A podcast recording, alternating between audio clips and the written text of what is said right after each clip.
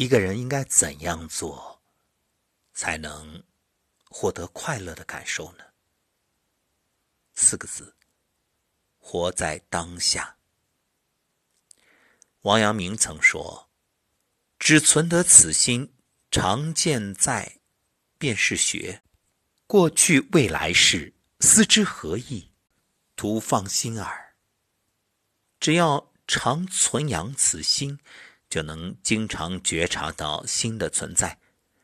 这就是做学问。已经过去的事和那些还没到来的事，想他们有什么益处吗？这样胡思乱想，只能白白丢失清明的本心。王阳明也正是通过自己的智慧，在逆境中保持快乐心境，在独障之地生存下来，而且修身治学，德业兼进，最终龙场悟道，创立心学。在他看来，保持快乐。不是一种天赋，而是一种能力，是一种通过智慧和修行就可以获得的能力。那么，什么是修行呢？曾经有人向马祖禅师请教如何修行，禅师回答：“饥来吃饭，困来眠。”哎，这个人很奇怪啊，说其他人也是这么做的呀，难道他们和你一样用功吗？禅师回答。不是的，他们吃饭的时候想着睡觉，睡觉的时候想着吃饭，而我吃饭就是吃饭，睡觉就是睡觉，所以不一样。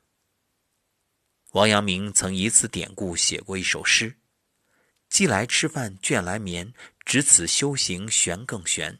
说与世人浑不信，却从身外觅神仙。”简单来说呢，就是活在当下，专注眼前的事情，不要胡思乱想。专注于当下的人，不对过去做无谓的得失计较，对尚未发生的未来之事也不做杞人忧天的担心。心宁静清明，所以快乐。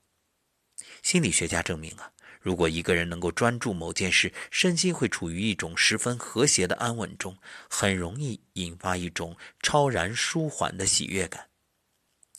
信息爆炸时代。人们的幸福感之所以降低，就是失去了专注于某件事的条件。一个人每天受到无数信息的诱惑，又有层出不穷的娱乐方式，在很大程度上分散了注意力。所以，我们要努力摆脱走神儿，在工作和生活中保持一种把握现在、专注当下的能力。只有这样，才能拥有发自内心的喜悦。在龙场的时候啊，王阳明曾打造过一个石棺，因为他在悟道的过程中始终不能放下自我，放下生死。他发下大愿，就当自己已经死了，还有什么好怕的呢？于是，在石棺中静坐修身，潜心悟道，终于有一天了悟格物致知的道理。人生最大的障碍是自己，若不能破除我执。那就很难获得真正的快乐。我们之所以觉着痛苦，是因为失败，而所谓失败，就是事情并没有像我想的那样发展运行，到最后并没有获得我预期的结果，所以痛苦。王阳明说：“所谓寻找快乐，就是不断放下自我的过程。”苏轼在《前赤壁赋》中有这样一段话。为江上之清风与山间之明月，耳得之而为声，目遇之而成色，取之无尽，用之不竭，是造物者之无尽藏也，而吾与子之所共事。面临生命中的重大变故，愁绪难解，苏轼选择忘掉自我，返归自然，将自己有限的生命融入自然。以此换来生命的洒脱和快乐，所以真正的快乐是忘我的，是与万物融为一体、无拘无束、自由自在的境界。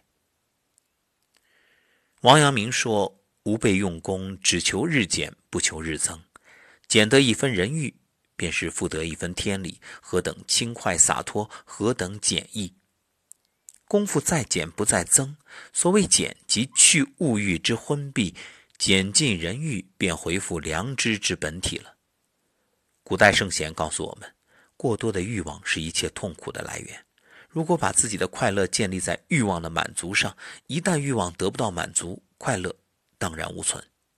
而人的欲望是无穷无尽的，满足了这个欲望，那个欲望还会冒出来，从此沉沦欲海，永远不能自拔。《道德经》有云：“知足不辱，知止不殆。”人不能有太多欲望，要懂得适可而止。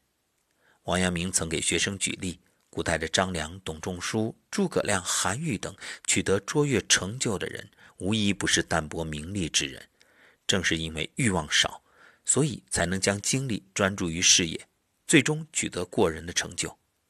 只有通过节制自己的欲望，才能减少心中的杂念，让心灵真正沉静下来，让自己在欲海中脱身，做些有价值的事情。如此，也才能获得真正的快乐。而这快乐有多重要呢？现代科学证明，积极的情绪有助于身体健康。那同样，古代的中医情志养生早已说明这一点。你看，一个人要是快乐啊，体内会分泌激素，提升身体状态。那如果抑郁、郁闷，身体状况会随之下降。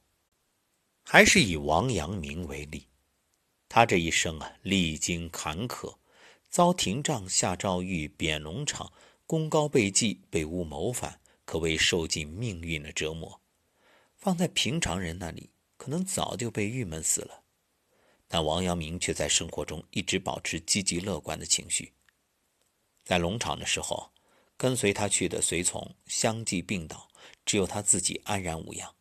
他说：“我来农场两年。”也被瘴毒侵害，但却安然，因为始终保持了积极的情绪、乐观的心态，没有像其他人一样悲悲切切、抑郁哀愁。所以古人告诉我们：上士养心，心为君主，主神明。